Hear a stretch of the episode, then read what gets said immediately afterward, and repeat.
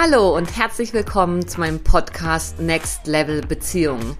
In Freiheit verbundene, in Verbindung frei sein. Hier geht es um das, was wirklich zählt im Leben. Verbindung. Zu sich selbst, zu anderen und zu allem, was ist. Ich bin Linda Klein und ich freue mich mega, dass du da bist.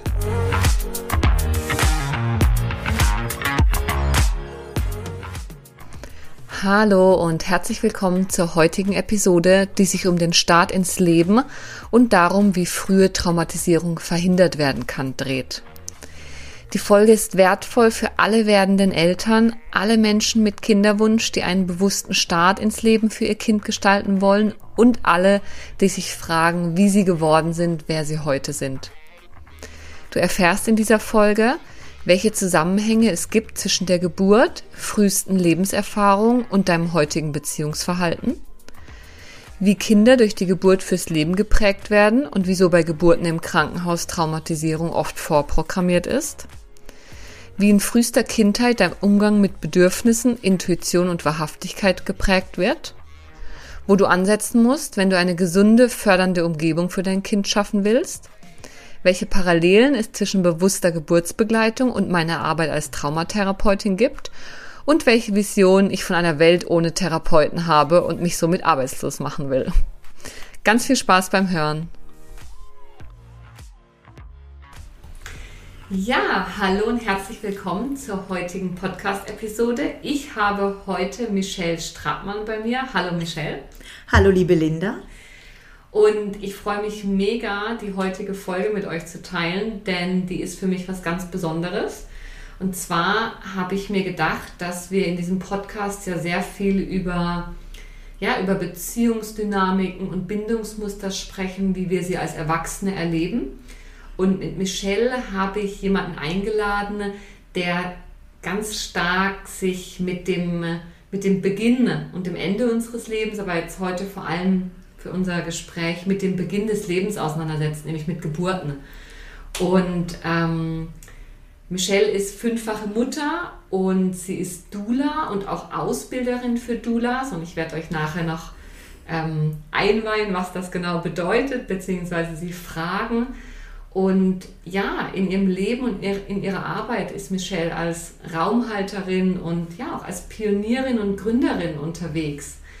Und ich freue mich mega heute mit ihr, also mit dir, Michelle, mich auszutauschen über den Beginn unseres Lebens und wie zu schauen, ähm, ja, was kannst du auch der Zuhörerschaft mitgeben, wo sie mal reinspüren können, was ist eigentlich am Beginn meines Lebens passiert, in diesem sehr wichtigen, in dieser extrem wichtigen Phase.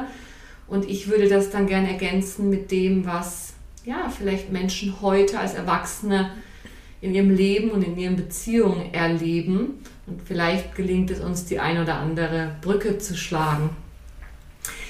Genau, so viel dazu.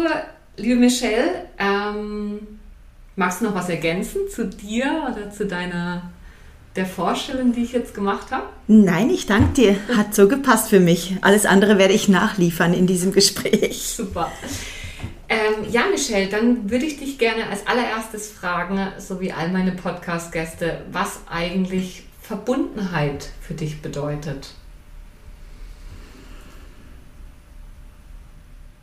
Verbundenheit fühlt sich für mich so an, dass ich total im Frieden bin und, und in Ruhe und mich mit mir verbunden fühle, also in meiner Lebenskraft.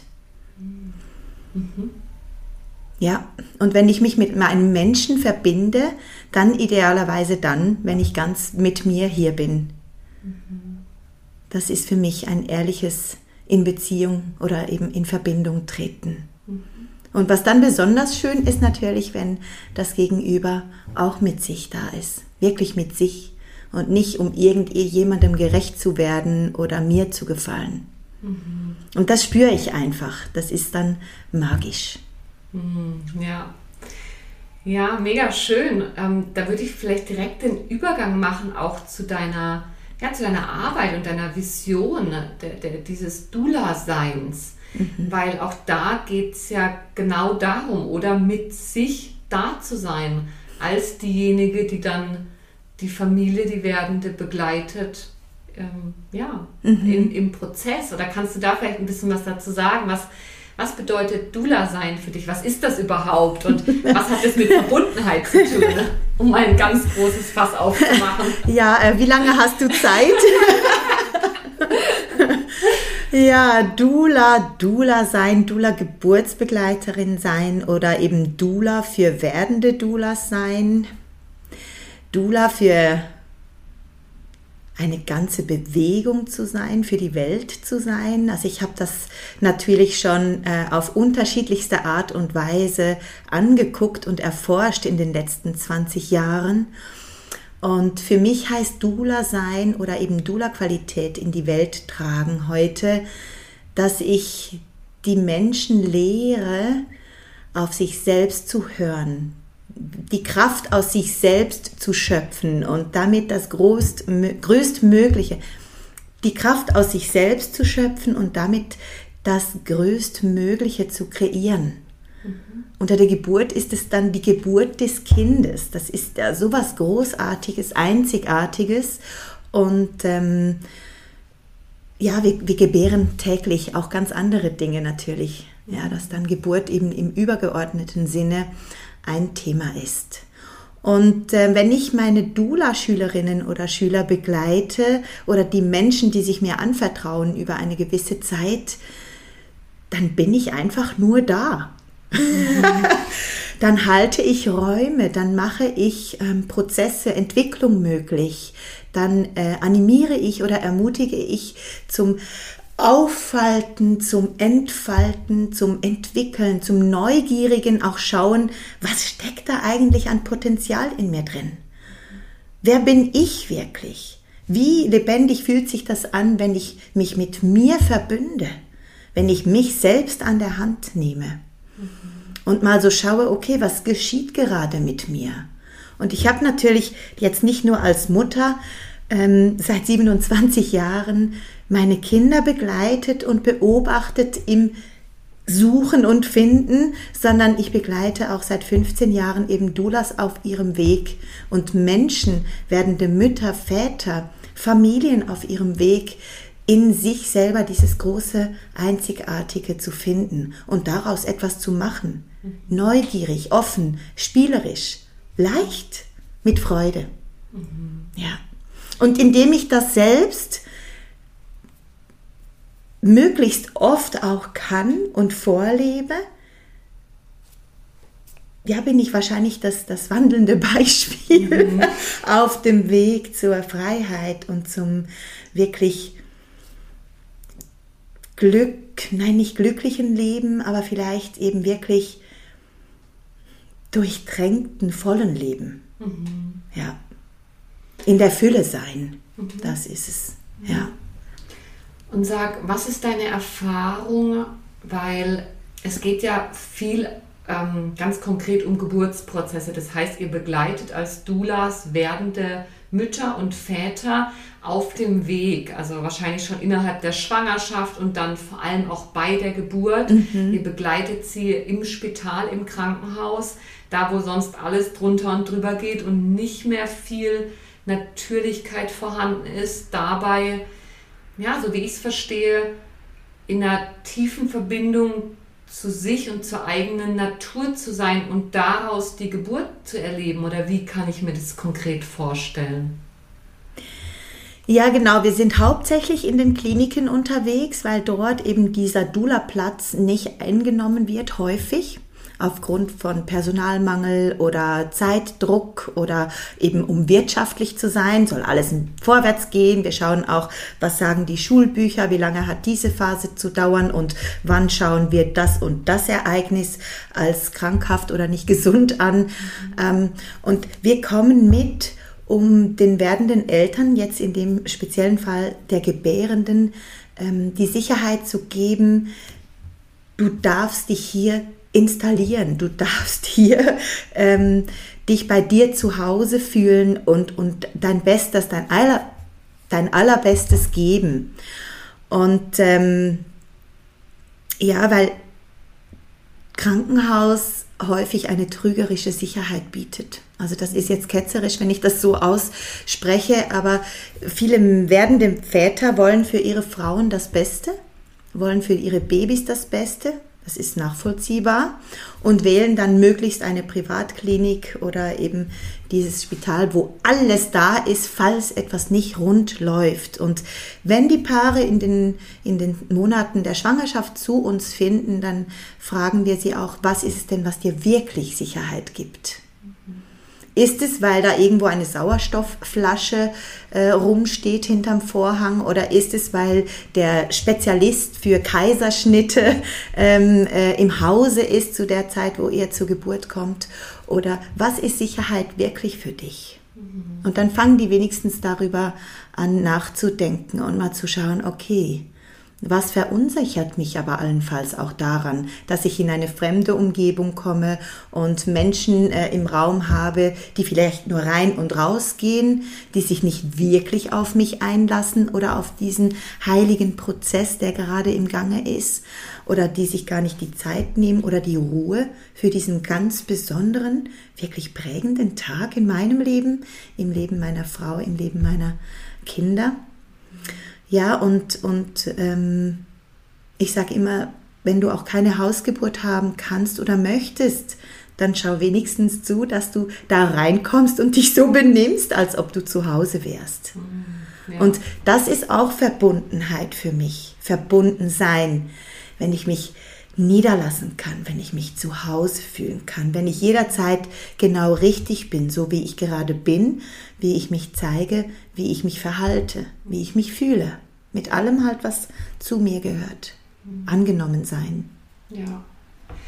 Und was ich so schön finde und was mich wirklich so berührt, Michelle, die ganze Zeit, wenn du darüber sprichst, ist ja wirklich diese, ähm, du hast es mal so schön ausgedrückt, dass es darum geht, dass du als Dula, als Begleiterin einfach präsent bist und sozusagen deinen inneren Raum zur Verfügung stellst, sodass die werdende Mutter oder die werdenden Eltern, die unter massivem Stress ja auch stehen, gar nicht unbedingt negativ bewertet, aber mhm. es ist mhm. einfach ein Riesenstress erleben, sowie ihren inneren Container erweitert bekommen durch dich, durch deine Präsenz und damit mehr Ressourcen zur Verfügung haben, die sie ja brauchen können, damit dann ja dieses, dieses Wesen, was mit der Nabelschnur ja nonstop noch verbunden ist und alles mitbekommt, mhm. wie einen schönen Übergang in diese Welt erlebt, ein, ein Willkommen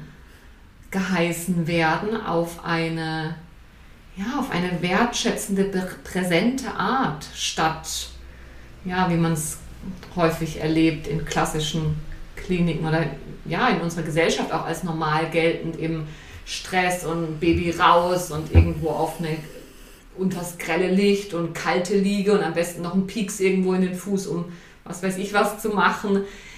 Ich finde es so schön, diese Qualität von den inneren Raum zur Verfügung stellen, sodass wie die Kapazität der Mutter sich erweitern kann, was ich jetzt aus meiner Perspektive für die, für die Kinder, die ja dadurch total geprägt werden durch die Geburt, mhm. dann ja auch wieder als Geschenk zur Verfügung gestellt bekommen. Mhm. Ja, das ist äh, wahrhaftig das große, große Geschenk, was ich für mich als bereichernd empfinde, was ich aber auch eben teilen kann. Dass ich mich aushalte, dass ich mit Ein- und Ausatmen arbeiten kann, dass das auch als äh, Wert angeschaut wird oder gefühlt wird. Und dass ich mich auch während dem Begleiten immer wieder selbst nicht jetzt ermahnen muss, sondern dass ich merke, mich dabei ertappe, wie ich einfach nur in Anführungszeichen bin. Und wie ich darin so einen großen Frieden auch fühle ein, eine Friedlichkeit, eine Ruhe, die, die dann eben aus diesem, wie soll ich sagen, Ruhepol heraus so in einen, einen, eine Bewegung reingeht, wo, wo du eben merkst, es, es fängt es an zu pulsieren. Das ist das Leben, das ist eine lebendige Kraft. Da ist nicht einfach jemand nur im Raum, weil es Geld gibt wenn ich schnell reingehe, auf die Uhr gucke und zwei, drei Worte sage zu der Gebärenden und dann wieder raushusche, weil ich noch andere Gebärzimmer aufsuchen muss. Mhm. Ja, und dann kann ich das abhaken und super, das hat jetzt wieder Geld gegeben.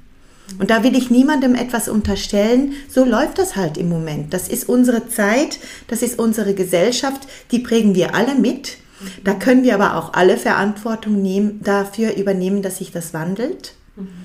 Und wenn es uns bewusst wird und wir unsere Aufmerksamkeit darauf lenken, dass wir es gerne wieder anders hätten, dass wir nicht nur noch leere Hüllen um uns haben wollen oder eben irgendwas Zählbares, Messbares ähm, äh, dafür nehmen, ob eine Geburt gut oder schlecht gelaufen ist, sondern wenn wir uns darauf einlassen mhm. und wenn wir mal schauen, was ist wirklich unser größtmöglicher Beitrag zu diesem Wunder, was da gerade geschieht. Oder was wir empfangen. Das Wunder ist schon lange vorher entstanden, nämlich dadurch, dass zwei Menschen zueinander Ja gesagt, gesagt haben und dass zwei Menschen ähm, sich mit sich selbst verbündet aufeinander eingelassen haben und damit eigentlich dieses große, diese Liebe sichtbar gemacht haben. Und dann braucht es neun Monate, 40 Wochen, bis dieses Wunder herangereift ist und so sagt, jetzt bin ich bereit, ich will mal rausgucken, zeigt mir endlich die Welt. Und dann stellt sich die Frau zur Verfügung und gebärt das Kind. Und es, sie wird dadurch zur Mutter und wird sich wahrscheinlich idealerweise die nächsten 18, 20 Jahre daran erinnern, mit welcher Liebe sie das Kindchen empfangen hat und mit welcher Liebe sie es hoffentlich hat gebären dürfen und mit welcher Liebe sie es auch beschenken möchte in der Zeit, wo es noch ganz nah an ihr dran ist. Mhm. Ja. Ja, genau. Und da setzt dann natürlich auch ein Stück weit schon meine Perspektive und meine Arbeit an, weil du beschreibst gerade das Ideal. Du mhm. beschreibst eine Mutter, die in der Lage ist, ähm, mit sich verbundene in diesen Geburtsprozess zu gehen, den natürlich geschehen zu lassen, also so ein bisschen auch selber aus dem Weg zu gehen und auch dieses Wunder einfach geschehen zu lassen. Gut aufgestellt, ähm, mit allen Ressourcen ausgestattet, um dem Kind eine gesunde, verlässliche Bindung anzubieten. Ne? Mhm. Und in meiner Praxis, dann 20, 30, 40, 60 Jahre später, sitzen dann ja Menschen, die merken, irgendwie funktionieren die Verbindungen, die Beziehungen in meinem Erwachsenenleben nicht so, wie ich sie mir wünsche. Ich wünsche mir zum Beispiel Intimität und Nähe, aber am Ende kann ich sie nicht zulassen, wenn sie auf mich zukommt. Oder da ist ein Gegenüber und ich verliere sofort meine Mitte. Und man weiß heute, so aus der Perspektive von ja, der, der körperorientierten Traumatherapie, dass das ganz viel mit frühkindlichen Prägungen zu tun hat. Damit, wie ist denn unsere, wie ist denn, sind wir willkommen geheißen worden im Leben? Wie wurden wir vor allem die ersten Tage, Wochen, Monate, die ersten paar Jahre auch ähm, ja, geprägt von unseren Eltern. Und genährt. Und genährt, ja. ja, genau. Was würdest du denn sagen, was sind so wichtige Fähigkeiten, die du jetzt so auch in deiner Erfahrung ähm, so rauskristallisieren konntest? Wichtige Fähigkeiten einer Mutter und eines Vaters, dem Kind eine sichere Basis zu bieten, eine, eine gesunde, ich sage es in Anführungsstrichen, eine, mhm. eine gesunde Umwelt, in der die Kinder dann in ihrem super verletzlichen Zustand, so wie wir sind, wenn wir auf die Welt kommen, gut heranwachsen können. Was braucht es dafür aus deiner Sicht? Also ich kriege gerade Gänsehaut, weil das ist ja das Schwierigste mhm. und gleichzeitig das Einfachste wenn die Mütter und Väter, wenn die Menschen die Räume anbieten, ähm, die Entwicklung möglich machen sollen, wenn diese Menschen eigenverantwortlich unterwegs sind. Wenn sie wirklich sich öffnen für ihr eigenes Leben und Erleben und bereit sind, in einer gesunden Balance zu sein. Also würden Mütter, gerade Mütter, sich erlauben, sich selbst bedingungslos anzunehmen und zu lieben. Und wenn sie irgendwo etwas entdecken, wo sie das Gefühl haben, sie würden nicht genügen, zu schauen, wie kann ich meinen Tank jetzt füllen? Und eben, wo habe ich selbst Ressourcen und wo hole ich mir welche Unterstützung im Außen? Ohne mich zu verurteilen, dass ich etwas noch nicht kann oder ohne mich zu verurteilen, dass ich da und dort Löcher stopfen muss erst, um nachher für mein Kind da zu sein. Wir haben viel zu viele Mütter, die sich verausgaben, die in die Erschöpfung reinrennen, weil sie nach außen gute Mütter sein wollen, weil sie ein Bild abgeben wollen und weil sie sich dann nicht getrauen, im Außen auch zu zeigen, wenn sie hilfsbedürftig sind, wenn sie ratlos sind, wenn sie komplett am Boden sind, weil in der Nachbarschaft bei allen anderen funktioniert das ja so gut. Aber wir haben als Gesellschaft wirklich, vielleicht auch mit der Vereinzelung, weil wir nicht mehr auf großen Höfen leben, das hatte andere Nachteile selbstverständlich, haben wir auch die Möglichkeit, verloren, einfach offen darüber zu reden, wie es uns wirklich geht. Und wir versuchen im Moment ganz stark, da gibt es, gibt es Männer, gibt es Frauen, gibt es ganze Systeme, die nach außen einfach versuchen, gut auszusehen, gut dazustehen, perfekt, perfekt bewertet zu werden.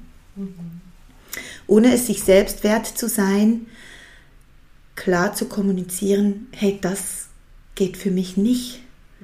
Oder da will ich nicht. Oder da kann ich einfach nicht. Also wir haben in den letzten Jahrzehnten uns antrainiert, irgendeinem Maßstab zu entsprechen, der nicht unserer ist.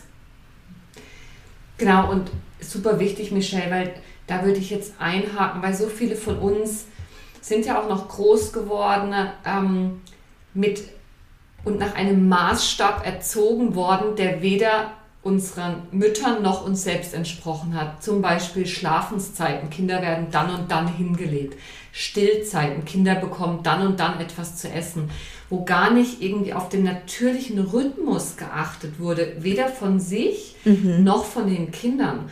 Und das sind so Dinge, da weiß man heute, und ich sehe das in meiner Arbeit so oft, wie, und ich weiß es aus eigener Erfahrung, wie oft ich Mühe habe, meine eigenen Bedürfnisse wahrzunehmen, weil sie frühkindlich auch nicht wahrgenommen wurden, sondern ich wurde gefüttert, weil jetzt 12 Uhr war, ob ich Hunger hatte oder nicht. Das ja. geht jetzt rein. Ja. Und ich werde schlafen gelegt, weil jetzt nun mal abends 19 Uhr ist und nicht, weil ich müde bin.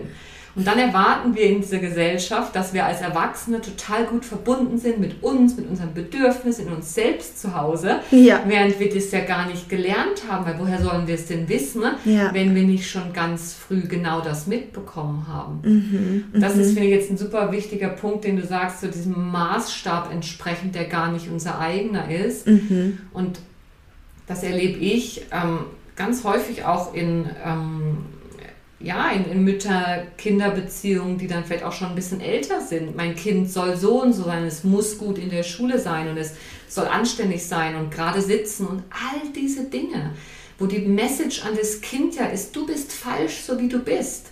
Weil die Kleinen, die können noch nicht unterscheiden von wegen, ja, meine Mama hat jetzt so ein bisschen Hau weg, weil sie denkt, man müsste der Gesellschaftsnorm folgen, sondern Kinder beziehen das ja alles sofort auf sich.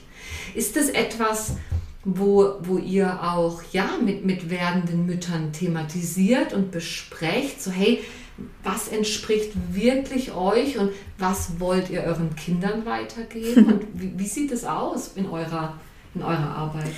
Ja, als Dula und auch als Frau, als Mensch sensibilisiere ich wirklich immer wieder auf diese ganz einfache, aber doch unglaublich schwierige Frage, was brauchst du? Was ist dein Bedürfnis? Also wenn ich hier Wochenbett und Stillen unterrichte, dann geht es nicht um Zeiten, sondern geht es um Bedürfnisse und eben nicht nur die Bedürfnisse wahrzunehmen, sondern sie auch ernst zu nehmen und dann zu schauen, was unterstützt mich dabei, meine Bedürfnisse auch zu kommunizieren. Und was unterstützt mich dabei, wenn ich meine Bedürfnisse kommuniziere und sie auf der anderen Seite noch nicht angekommen oder falsch verstanden werden, trotzdem meine Bedürfnisse sein zu lassen und sie nicht zu bewerten, sondern einfach stehen zu bleiben ähm, und, und sie weiter kundzutun. Also mich dann nicht in dem Moment nicht zurückzuziehen oder eben zu verstummen, meinst, sondern dafür kurz, einzustehen. Du meinst die Bedürfnisse der Mutter und kommuniziert zum Beispiel an den Vater. Also du, du sprichst von der Erwachsenen. Ich spreche sprech eigentlich von dem Bedürfnis, was wir haben als Menschheit. Also von diesem ganz großen, von, diesen, von diesem Bedürfnis, einfach sein zu dürfen. Mhm. Und dann darin zu erkennen, okay, also schlafen, essen, atmen, also das sind so die ganz einfachen Dinge. Dann, dann eben irgendwo mich geborgen fühlen dürfen, nicht alleine sein. Das sind ja Grundbedürfnisse. Genau, wenn ich dich richtig verstehe, dann sind das ja Qualitäten, die ihr ähm, in den werdenden Eltern stärkt, mhm. sodass die sie wiederum an ihre Kinder weitergeben Ganz können. genau, ja, ganz genau. Also ich frage meine Paare wirklich nach ihren Bedürfnissen. Und das ist die einzige Frage, die ich mitnehmen muss. Ich muss nicht, weiß ich nicht, was für einen Rucksack auspacken und sagen, das und das und das und das und das Tool kann ich dir noch äh, anbieten oder überstülpen. Ja, also als Dula muss ich und darf ich ja auch immer achtsam sein dabei. Ähm, komme ich in die Handlung oder mache ich ein Riesenangebot, um mich wert oder gerade wertschöpfend zu fühlen? Oder geht es darum, wirklich Bewusstsein zu schaffen oder Angebote zu machen, dass die Paare Wahlmöglichkeiten haben? Ich komme und schaue auch im Wochenbett oder schaue während der Schwangerschaft bei der Geburt nach, sind die Bedürfnisse gestillt? Oder gibt es irgendetwas, was wir noch tun können dafür, dass die Gebärende in ihrer Kraft bleibt? Mhm. Oder sich mit sich verbindet? Ganz reintaucht, wirklich sich mit ihrem Baby verbindet und sich bewusst wird, wir sind zu zweit auf dieser Reise. Und es geht nicht darum, nach außen zu gefallen oder es nach einem Leitfaden oder nach einem Schulbuch jetzt zu erledigen, sondern es geht darum zu erkennen, und das ist jetzt vor allem auch für die Geburtspartner, die die Ehre haben, in diesem Raum anwesend sein zu dürfen, ähm, wichtig zu wissen.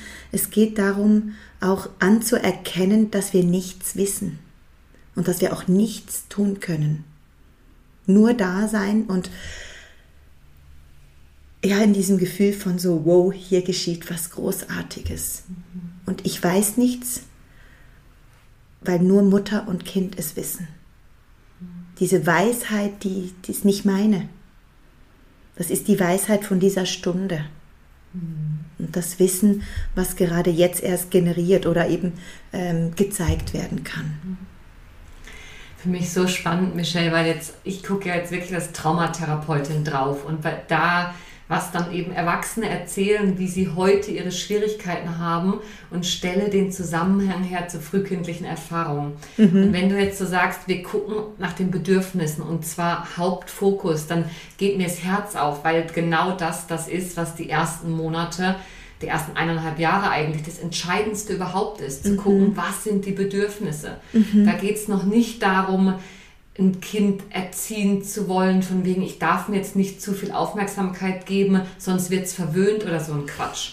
oder auch nicht sowas von wegen, ähm, ja, ich muss, ich muss schon dafür sorgen, dass es alleine schläft, damit es später mal aufs Leben vorbereitet ist und dass es kein Ponyhof ist. All solche Geschichten. Ja, ja. Sondern in den ersten Monaten geht es darum, da ist ein Wesen, was vollkommen abhängig ist von mir als Mutter oder von uns als Eltern mhm. und da wie einfach ja alles reinzugeben, was geht und sich dabei nicht zu verlieren. Mhm. Und da eine Balance zu finden, weil für mich als Traumatherapeutin wäre jetzt so die Haltung, hey, Eltern gebt alles rein, was ihr könnt, es geht um die Bedürfnisse des Kindes, Punkt. Da würdest du jetzt wahrscheinlich sagen, naja, Moment, aber es geht auch um die Mutter. ja, natürlich. Und ich, ich weiß gar nicht, woher ich das hatte. Also ich bin wirklich glücklich und dankbar, Erstens habe ich mich für die Mutterschaft, für die ziemlich frühe Mutterschaft auch entscheiden dürfen. Ich habe mir das immer gewünscht. Schon als junge Frau, als Mädchen habe ich mir eine große Familie gewünscht und ich war wirklich glücklich, dass ich meinen Partner, meinen richtigen Mann oder den zukünftigen Vater einfach gefunden habe auf meinem Weg und dass er Ja gesagt hat zu mir und ich mich in dieses Abenteuer stürzen durfte. Und ich habe einfach mein Erleben, meine Erfahrung dabei gehabt und aber ein tiefes Vertrauen, dass ich das kann und dass ich abschätzen kann, was es heißt, Mutter zu werden. Und ja, ich war eine intuitive Mutter. Ich war eine behütete Tochter. Also ich bin meinen Eltern auch dankbar, dass ich mehr oder weniger unversehrt durch diese ersten 18, 20, dann 22, 23 Jahre habe gehen dürfen, bis ich eben Mutter geworden bin. Und dass ich einfach von allem großzügig nehmen durfte, was da so in meinem Erfahrungsrucksack drin war. Und auf eine mir heute unerklärliche oder vielleicht eben natürliche Art und Weise bin ich einfach mit dem gegangen, was da war. Und ich habe die Welt so gestaltet, dass ich bei Kräften geblieben bin. Also mir war bewusst, ich habe mich da auf ein Abenteuer eingelassen, was mir den Schlaf raubt, was mir den Atem raubt, was ähm, mich jetzt von außen eigentlich regelt und in einen Rhythmus zwingt, der nicht nur meiner ist. Und ich habe mich dann nicht gewehrt dagegen. Ich habe mich da mit Haut und Haaren reinbegeben und hat mich ähm, diesem neuen Familien- oder Lebensrhythmus hingegeben und habe mich als Mutter, als Frau, als Liebespartnerin, als Mensch, als Berufsfrau nicht verlieren müssen dabei. Also ich habe mich auch mit der Ehe nicht aufgegeben. Ich habe mich so frei gefühlt wie noch selten, weil ich genau meiner Berufung habe nachgehen können. Und ich habe einfach gemacht. Und ich habe von außen Impulse natürlich aufgenommen und habe mich da mal rein vertieft, habe geforscht, gibt es irgendwas, was mich vielleicht noch besser durch diese Tage gehen lässt oder durch diese Tage und Nächte viel mehr gehen lässt oder passt das vielleicht nicht zu mir? Ja, also ich habe ich hab meinen Geist auch weit offen behalten oder mein Herz, meine Arme weit offen behalten, um wirklich Sachen zu prüfen und aber für mich und für uns als passend oder nicht passend auch dann zu werten und dementsprechend wieder ziehen zu lassen. Und ich bin auch heute noch an allem interessiert und lasse mich auf vieles ein weil ich einfach, äh, ich bin eine Denkerin, eine Forscherin, ähm, ich, ich schaue Dinge gerne auch von außen an und gleiche sie aber mit meinem Innen ab um dann am Schluss zu meiner Erkenntnis zu gelangen und es dann so zu machen, wie es mich eben nicht nur bei Laune, sondern auch bei Kräften hält. Und wenn ich Dulas hier habe, wo ich merke, die verausgaben sich komplett oder die sind so angespannt, weil sie es für die, fürs Umfeld richtig machen wollen oder weil sie ihren Kindern, ihrem Partner, ihren lieben Eltern einen Gefallen machen wollen und aber selbst eigentlich aus einer Tasse rausschöpfen wollen, die, wo unten nur noch der Kaffeesatz angetrocknet ist, dann frage ich auch mal, ja, kannst du dich oder können andere dich denn ernst nehmen, wenn du aus diesem vertrockneten Nichts noch schöpfen willst? Oder ist es vielleicht sinnvoll, wenn du dir erlaubst, die Tasse anzufüllen, langsam und stetig, bis sie wirklich voll ist und du erst von dem gibst, was dann großzügig über den Tassenrand rausschwappt. Und das einfach als Bild. Natürlich gehen wir manchmal auf dem Zahnfleisch. Das sage ich ja auch nicht, ist falsch. Das ist auch eine Erfahrung. Die kann ich wieder mit einbinden in mein zukünftiges Verteilen und großzügig sein. Ja, und das möchte ich den, den Menschen weitergeben, dass sie gut auf sich achten, dass uns als Gesellschaft auch dieses füreinander Dasein und diese Sorgekultur, wie gerade ein Philosoph ausgesprochen hatte am Donnerstag an einer Fachtagung, dass wir schauen, was ist es wirklich für eine Geburtsgebärkultur, was für eine Familienkultur, was für eine Sorgekultur, ähm, ist es wirklich, mit der wir gerade unterwegs sind? Und können wir uns ernst nehmen als Teil dieses kulturellen Umfeldes, dieser Gesellschaft? Oder gibt es irgendwas, was wir jetzt noch tun können, um wieder in eine Richtung zu gehen, wo wir aus der Fülle schöpfen können und dann eben tatsächlich großzügig liebend da sein können? Was ich super spannend finde, Michelle, da würde ich gerne nochmal einhaken. Du hast gesagt, wirklich schauen, dass mein eigener Topf voll ist, dass ich aus der Fülle schöpfe, gut für mich sorge und auch die, vor allem hast du die Hingabe auch an, ja, an diese Veränderungen im Leben angesprochen, die nun mal geschehen, wenn man von Frau zur Mutter wird und dann eben diese Rolle ergänzt, also die dazukommt. Weil ähm, das ist natürlich die Basis. Ich kann ja nur für jemand anderen so gut sorgen, wie ich für mich sorgen kann. Es funktioniert nicht, dass ich bei mir aus, einem, aus dem Leeren versuche, etwas, also mit Krampf und mit Anstrengung zu kreieren und dann die Mutter sein für mein Kind, die ihm bedingungslose Liebe schenkt, wenn ich sie mir selber nicht schenke. Mhm. Und da finde ich so einen super spannenden ja, Zusammenhang auch zwischen dem, was, was du machst und wie du dir ja, die Begleiterinnen und dadurch indirekt natürlich die Mütter und Eltern stärkst, für sich zu sorgen, damit sie dann für ihre Kinder sorgen können. Mhm. Weil die Kinder sind ja wirklich ähm, komplett an, angewiesen und auch verbunden, dass die Nervensysteme sind ja so frühkindlich noch total, das ist eins, das von mir und von meinem Kind und da geht alles rüber. Und ähm, wichtig ist mir noch zu sagen, bei, also in dem Bereich, in dem ich unterwegs bin, sprechen wir auch immer so von good enough parenting. Also es geht nicht darum, ideal zu sein, aber es geht schon darum, dass ich überwiegend ein präsentes Gegenüber für mein Baby bin, dass ich überwiegend die Bedürfnisse wahrnehmen, spüren und adäquat erfüllen kann und zum Beispiel nicht auf jedes Schreien mit Essen reagiere oder auf jedes Schreien mit, mit Streicheleinheiten oder das. Mit ich, Handlung. Ja, mhm. auch. Mit genau. Hand.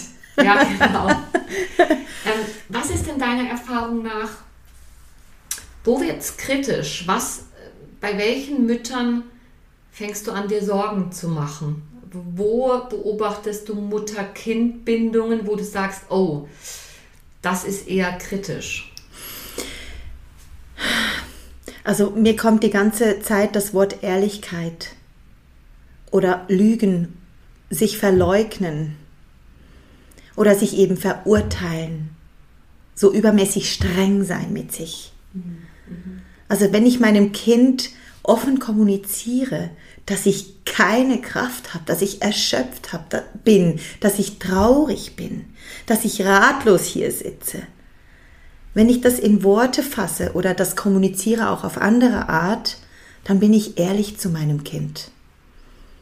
Wenn ich aber das Gefühl habe, ich müsse immer guter Laune sein, immer bei Kräften sein und überall und immer gerade Bescheid wissen, und das Baby oder das Kleinkind, das Erwachsene oder äh, erwachsen werdende Kind irgendwo ein Nicht-Kongruent-Sein entdeckt, aufdeckt und es nicht einordnen kann, weil was nach vorne kommuniziert wird oder was das Kind spürt, was zwischen den Eltern nicht kommuniziert ist, ähm, auch aus Gründen. Es geht nicht um Schuld, es geht nicht um äh, unperfekt sein oder schlecht sein, es geht nicht darum, etwas nicht geschafft zu haben, sondern wenn einfach die, unsere weisen kleinen Geschöpfe, die mit uns unterwegs sind und uns so große Lehrmeister sind, wenn die irgendeine Unstimmigkeit entdecken und wir versuchen, das immer noch zu verdecken, und zu sagen, nein, das ist nicht so. Nein, was du spürst, das ist ganz anders. Und ich erkläre dir jetzt, wie das geht. Ich kann nämlich noch. ich weiß nämlich gerade, was wir müssen. Und dann wird es schwierig. Dann, dann geht so viel Energie flöten. Dann wird so viel Kraft aufgewendet, dass es eben in einen Krampf, in eine Verspannung reingeht. Dann ist von entspanntem, weichem Miteinander diesen Tanz zu tanzen, ist da wenig mehr spürbar und sichtbar. Und ich empfehle halt zu schauen, was brauchst du? Und du kannst alles machen als Mutter. Du kannst wirklich alles machen, was dir gut tut, was dich nährt. Deinem Kind wird nichts geschehen. Und ihr könnt als Paar auf Reisen sein, weil dein, euer Kind ist glücklich, wenn ihr glücklich seid. Und wenn ihr euch erlebt, wirklich ein- und auszuatmen, lebendig zu bleiben, trotzdem jetzt halt neue Aufgaben und Fragen in eurem Leben aufgekommen sind und präsent sind. Du hast gerade eine ganz wichtige frühkindliche Prägung angesprochen, die mir ganz häufig begegnet, und zwar diese die Nichtübereinstimmung zwischen dem, was Kinder spüren und dem, was gesagt wird. Also man nennt es auch Double-Bind-Botschaften. Also so, es stimmt wie nicht überein und als kleine Wesen haben wir keine andere Wahl. Wir, wir glauben unseren Bindungspersonen. Wenn Mama sagt, das ist so, dann fangen wir an, das zu glauben und packen unser Gefühl weg. Und das ist meiner Erfahrung nach einer der wesentlichen Gründe, warum wir heute so große, große Schwierigkeiten haben, unsere Intuition zu spüren, zu hören, auch drauf zu vertrauen, weil wir von Anfang an beigebracht bekommen haben, hey, das stimmt nicht, was du spürst. Mhm. Es ist nämlich anders. Mhm. Mhm. Und das ist etwas, das erlebe ich in meiner Praxis als ein Game Changer, dass wir als Erwachsene dann mehr und mehr wieder lernen, uns wirklich zu vertrauen und nicht dem, was der andere sagt, was angeblich wahr ist, sondern mhm. das, was ich spüre, ist meine Wahrheit. Ja. Und jetzt übertragen auf deine Arbeit, unabhängig davon, was in dem Buch steht und was die Richtlinie aktuell sagt, die vor fünf Jahren geändert wurde, wo sie noch was ganz anderes gesagt hat, sondern das, was ich wirklich als Wahrheit spüre, das da reinzugeben, auch in die, ja, in die Bindung, in die Beziehung zu meinem, meinem Baby. Ja. Genau, und wie groß wird das Ganze, wenn alle Menschen sich selbst wahrnehmen dürfen und ihre Wahrheit auch leben dürfen. Und wenn wir als Gesellschaft erkennen, wie, wie toll und wie saftig, wie yummy, yummy und schön und freudig das ist, wenn alle Menschen mit sich hier sind, mit sich selbst. Und eben, du sagst Good Enough Parenting oder mit Selbstgenügsamkeit, das hat ja nicht damit zu tun, dass ich irgendwo stehen bleibe und dann finde, das reicht hier. Hier ist gut genug, mehr will ich nicht. Nein, es entsteht dann auch wieder diese Lebenslust, sich noch mehr zu entfalten und sich noch mehr zu erlauben, einerseits zu nehmen und dann eben großzügig zu verteilen. Ich muss dann auch nicht mehr das Gefühl haben, ich muss krampfhaft meine Ressourcen beieinander behalten, sondern ich erlebe mich plötzlich dabei, dass ich einfach nehmen und geben kann und dass das Ganze irgendwo in einem Gleichgewicht ist, in einer Balance eben, die Freude macht, mhm. wo die auch Überleben möglich macht. Weil diese Atemlosigkeit der aktuellen Zeit, ich meine, für mich war es ganz klar. Jetzt kommt das endlich rauf. Die war ja im Untergrund schon längstens spürbar. Sichtbar im Außen. Also die Menschen waren schon tot. Du hast nur noch graue Gesichter gesehen. Du hast nur noch Paare gesehen, die zusammen unterwegs gewesen sind, aber die gar nicht miteinander da waren ist ja generell ein Thema unserer Gesellschaft, dass wir ja sehr darauf ausgerichtet sind, zu tun, statt zu sein. das ist ja das, was du jetzt beschreibst als die wesentliche Qualität für euch als Doulas, als Begleiterin, Raumhalterin für Geburten und eben auch als ja, Vorbild für die Mütter und die Eltern sein zu dürfen. Mhm. Nicht irgendetwas tun zu müssen und über dieses Sein, ne, die Verbindung zu spüren. Zu sich, zum Partner zum, und dann eben auch zum Kind. Mhm. Und aus meiner Sicht entsteht daraus sichere und gesunde Bindung. Die Basis, der Nährboden, ne, auf dem wir später mal glückliche Beziehungen führen, in Leichtigkeit, ohne dass es anstrengt. Mhm. Weil wir einfach die Basics mitbekommen haben, sowas wie ich bin wichtig, Fehler dürfen passieren und werden verziehen. Meine Bedürfnisse sind relevant. Wenn ich losgehe, die Welt zu erkunden, dann ist Mama da und äh, lässt mich gehen, aber ist der sichere Hafen, wenn ich zurückgehe und mich rückversichere.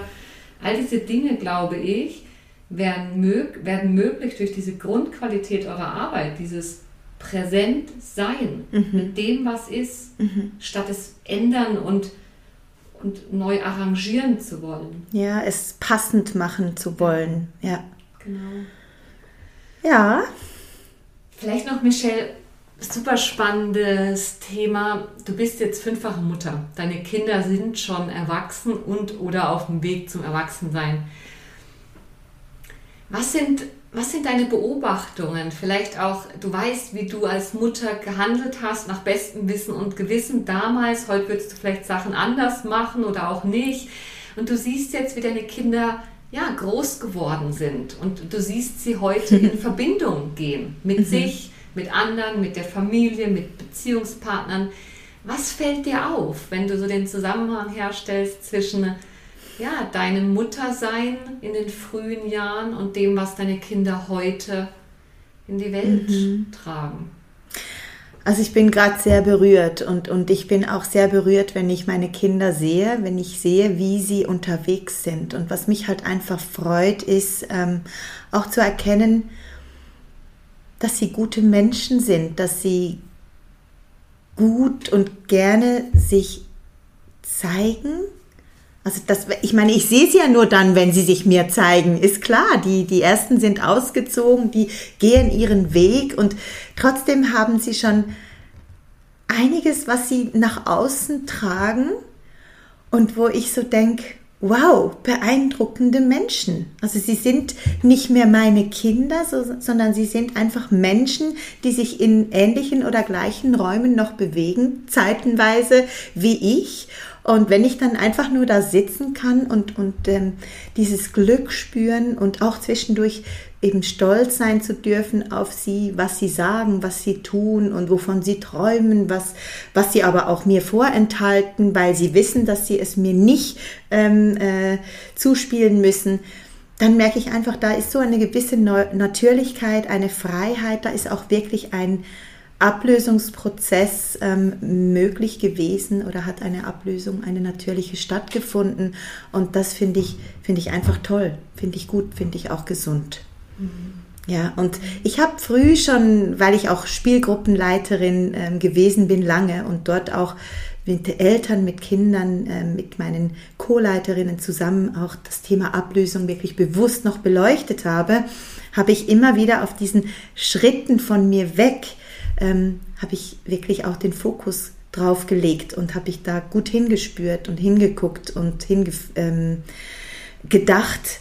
und ähm, habe immer be bewusst auch diese Übergänge wahrgenommen und habe mich dabei beobachtet und habe geschaut, was ist es, wenn das Kind einfach rausgeht. Also ich habe mich als Mutter eigentlich immer so verhalten, dass die Kinder ihre eigenen Schlüsse machen oder ziehen konnten. Und gleichzeitig die sichere Basis, ja. dass sie wissen, im Zweifel können sie zu dir zurückkommen mhm, mhm. und werden weder dafür verurteilt, dass sie jetzt ja. losgehen und die Welt zu erkunden, noch werden sie bei dir behalten, ja, weil genau. du es nicht aushältst, dass sie gehen. Ja, nein, also das war meine große Aufgabe, ähm, wirklich zu schauen, wo bleibt das im Gleichgewicht, dass sie wirklich frei rausgehen können in ihr Leben, weil ich ich habe mich nicht über meine Kinder zu identifizieren. Ich habe ähm, ja nicht den Anspruch zu haben, ähm, ihnen irgendwas mitzugeben, wo ich das Gefühl habe, das ist jetzt wichtig, ihnen mitzugeben oder ich, ich darf sie nicht zurückhalten, ähm, nur um das Gefühl zu haben, wertvoll zu sein.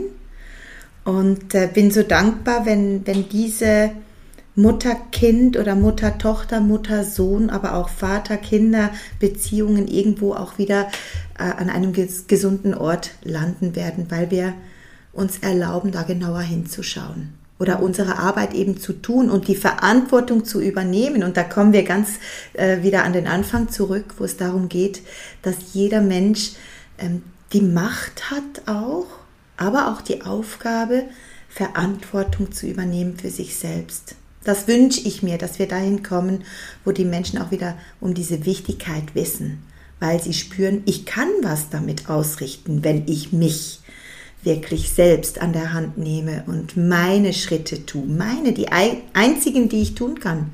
Ich kann nur immer meine Schritte tun. Genau, und damit bin ich dann ja das beste Vorbild für meine Kinder. Ähm, und zwar wenn sie alt genug sind, um es kognitiv zu verstehen, aber auch schon ganz frühkindlich, wenn es einfach nur ja, ins implizite Gedächtnis, wie sich einprägt über Energie mhm. und übers Spüren, dass es darum geht, seinen eigenen Weg zu gehen und dass ich richtig bin, genauso wie ich bin mhm. und nicht, mhm. wie mich die Gesellschaft oder wer auch immer haben möchte. Richtig und liebens- und bewundernswert. Mhm. Ja. Ja, genau, dieses Thema der bedingungslosen Liebe. Also ich mhm. finde, es ist immer so ein großes Wort. Es wird ja heute auch viel im Partnerschaftskontext gerade verwendet, vor allem wenn es um offene Beziehungsformen geht. Hm. Das ist aber nochmal ein ganz anderes Thema. Oh der, ja. der, der, Punkt, der, den ich jetzt wichtig finde, ist, bedingungslose Liebe heißt für mich, dass ich immer unterscheide zwischen, ich liebe dieses Wesen, dieses ganz eigene Wesen, was ein ganz eigenes Wesen ist und nicht eine Verlängerung von mir oder so, wie ich es haben will, sondern anerkennen, dass es ein eigenes Wesen ist mit Persönlichkeit und allem, was dazu gehört. Mhm.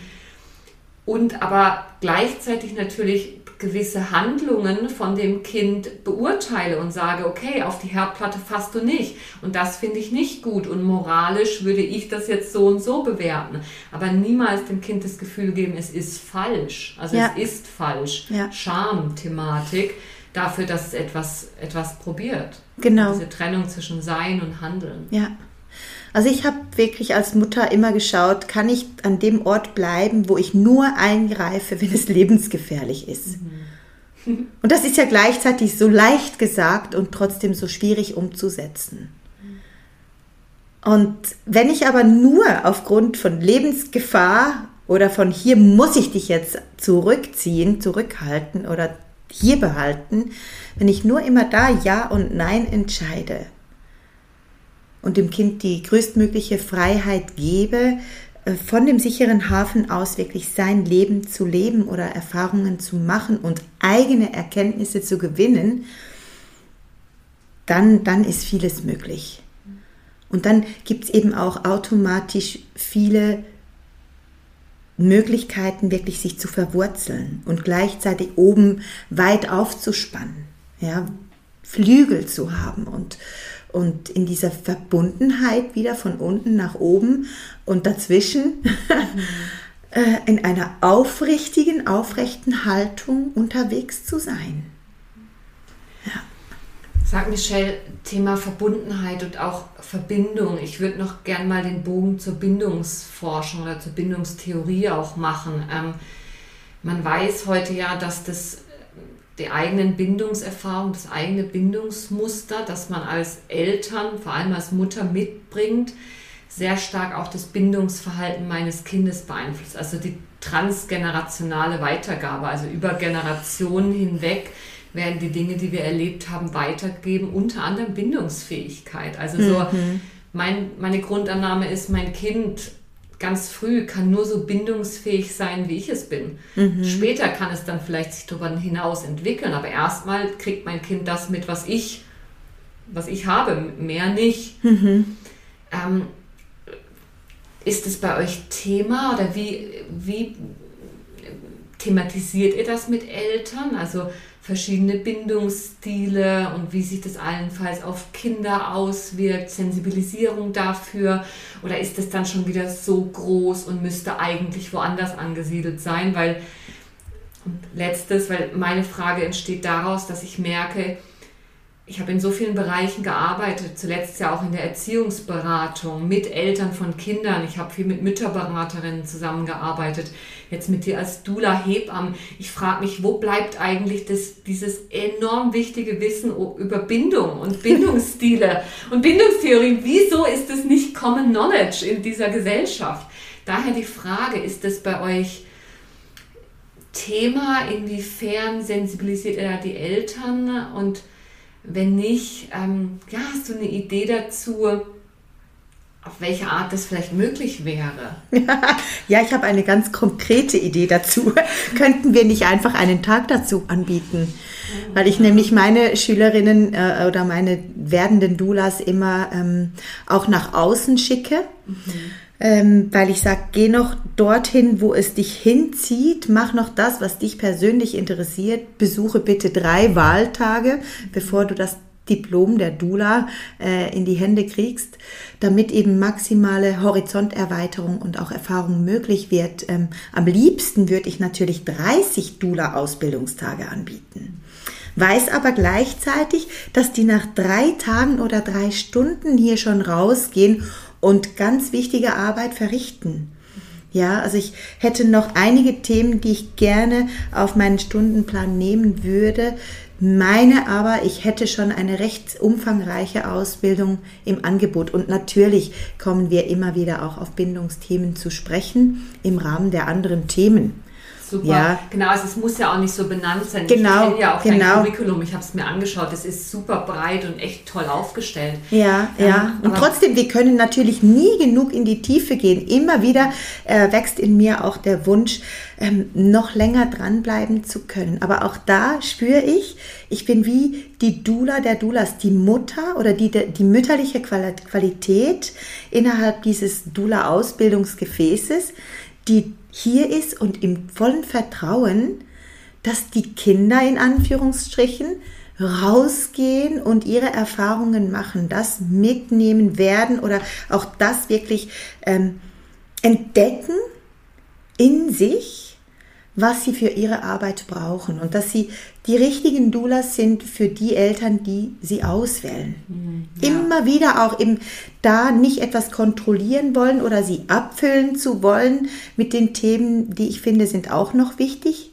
Weil ich weiß, sie kommen eh zurück oder sie rufen wieder an oder sie klären das mit einer anderen Dula oder mit ihrem Partner oder mit ihren Freundinnen, was auch immer, dass sie am Schluss immer genau das richtige Päckchen an Wissen oder Vertrauen bereithalten für das jeweilige Paar, für die jeweilige Familie, die sie gerade begleiten. Und wenn ich ihnen dort Ermutigerin bin und ihnen sage, du bist immer genau die richtige Person, sonst würdest du dich nämlich nicht in dieser Situation wiederfinden.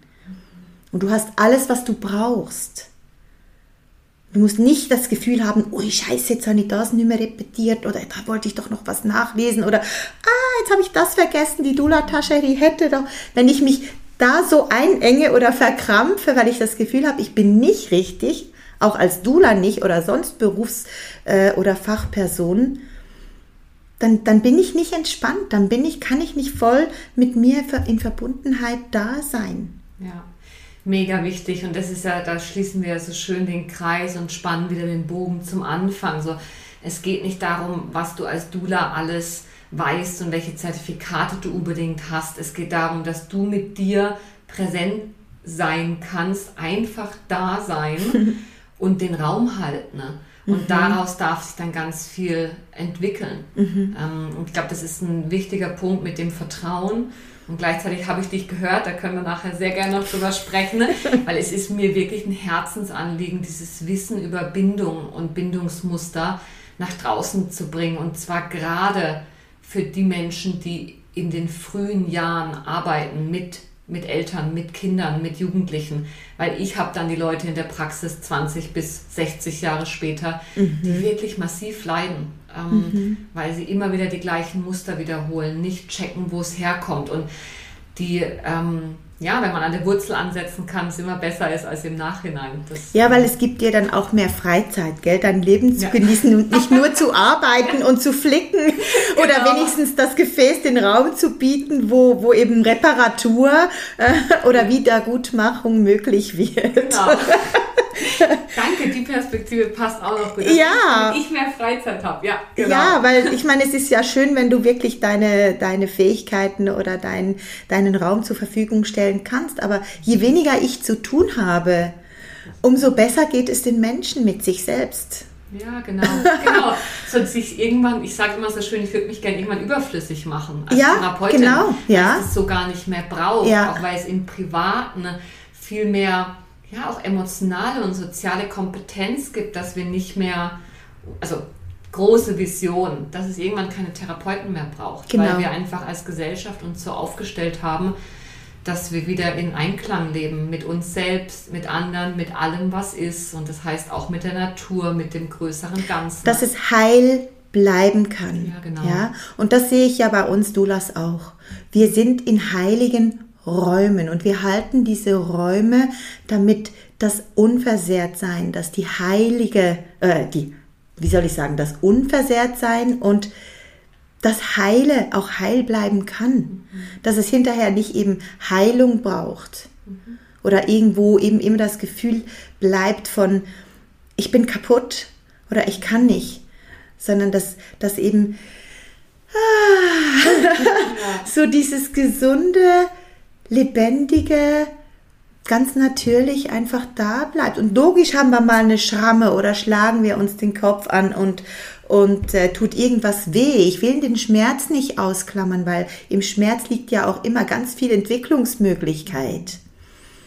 Ja, dass wir wirklich nicht mehr Angst davor haben, Heilung auch zuzulassen. Mhm. Oder eben wirklich ganz reinzugeben und gehen und von innen heraus heil zu werden. Mhm. Ja. Ja, das ist nochmal ein anderes Thema. Das ist mir vorher im Verlauf unseres Gespräches auch in den Sinn gekommen, dass gerade in diesen Gebärsälen oder in den Geburtsräumen, Räumlichkeiten immer wieder Angst vor dem Schmerz vorherrscht. Und wenn ich als Dula diejenige bin, die einfach ein- und ausatmet und im Vertrauen ist. Ich merke einfach, wie viel Entspannung nachfließen kann, auch bei einem Arzt, auch bei einer Hebamme. Und ja, ich halte dann den ganzen Raum für alle, die da sind. Und wenn die dann dadurch ihre Arbeit gut machen können, und ich sage nicht perfekt, mhm. sondern einfach genauso gut, wie es im Moment möglich ist mit dem, was da ist, dann ist schon vieles gut. Ja. Ja, so schön. Und ähm, ich würde noch das Stichwort von ähm, Selbstregulation mit reinbringen. Also das haben wir jetzt auch gar nicht, noch gar nicht gestriffen. Also Kinder sind ja angewiesen darauf, dass sie reguliert werden durch die Bezugsperson. Also die können ja noch nicht alleine, also gerade die ganz Kleinen, die können sich alleine zum Beispiel nicht von Stress erholen. Die brauchen eine, eine präsente Mama, die, die ruhig ist, sodass sie wieder ruhig werden können. Mhm. Und dadurch lernen wir nach und nach uns selber zu regulieren. Und was du ja auch anbietest, wenn du diesen Raum so hältst, ist ein, ein reguliertes Nervensystem. Ein Ich bin hier in Präsenz und der Stress darf sein, der fließt und ich bleibe aber da in, mhm. in Regulation. Und das überträgt sich auf andere. Das ist auch der Prozess, der in Therapie stattfindet. Ja. Meine Klienten profitieren von meiner Regulationsfähigkeit, wenn sie es nicht gelernt haben und dann können sie es nach und nach selber anwenden. Ja. Ich sehe so viele, so schöne Parallelen einfach an unterschiedlichen Stellen. Ja. Ähm, Michelle, jetzt haben wir ganz viel mega Wichtiges besprochen und, ähm, und konstatiert. Gibt es noch etwas jetzt so gegen Ende, wo du sagst, das wäre dir noch wichtig hm. mitzugeben, was wir vielleicht noch gar nicht angesprochen haben oder was für dich so die, die Essenz dessen ist, wenn es ja um, um Verbundenheit geht, um Beziehungen, um, mhm. um Bindung? Ja, im Moment kann ich glaube einfach nur sagen und nur eben auch wieder in Anführungsstrichen, ich freue mich auf die Zeit, wo die Menschen ähm, ihren Wert erkennen und wo sie anfangen, sich selbst bedingungslos zu lieben für das Wesen, was sie sind und für die Aufgabe, die sie erkennen, weswegen sie hier auf die Welt gekommen sind. Und wenn sie dann in die Verantwortung gehen und ihre Arbeit tun, so anmutig und ähm, in dem Tempo und auf die Art und Weise, wie sie es eben tun können und auch wollen, also wenn sie anfangen, Spaß daran haben, sich selbst ähm, zu regulieren, sich mit sich selbst zu verbünden und sich damit der Welt zu verschenken, dann ist es gut. Und darauf freue ich mich. Und für alles, was schon sichtbar und spürbar und erlebbar ist jetzt im Moment, bin ich einfach überaus dankbar. Ach, so schön, Michelle. Ich bin super dankbar für unser heutiges Gespräch. Ähm, mich hat es ganz tief berührt, einfach weil ich die Parallelen sehe zwischen, mhm. zwischen den Visionen und Missionen, die wir verfolgen auf dieser Welt. Und ich werde all deine Kontaktdaten verlinken, also an all euch, an alle da draußen, wenn ihr auf dem Weg seid, jetzt ganz konkret in Bezug auf heute, in, in, Elternschaft, ähm, investiert in euch ähm, und investiert darin, ja, diese, diesen Raum so ja, so, so nährend und, und, und schön zu gestalten, wie er sein kann. Und wenn ihr euch angesprochen fühlt von Michelles Arbeit, vielleicht auch selber Begleiterin werden wollt für solche Sachen, schaut euch die Sachen an. Ich kann es von Herzen empfehlen. Und ja, ich bedanke mich ganz herzlich und freue mich sehr, dass wir verbunden sind. Danke, Michelle. Danke auch.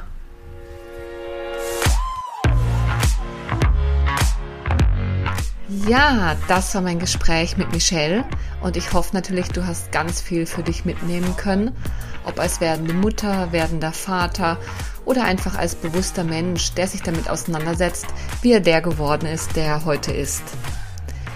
Und falls dich das in Bezug auf deine Bindungsmuster und heutigen Beziehungsdynamiken interessiert und du bereit bist, dich denen so zu widmen, dass du deine Beziehung next level führen kannst, so wie du sie dir von Herzen wünschst, dann melde dich super gern bei mir und wir schauen, wie ich dich dabei unterstützen kann.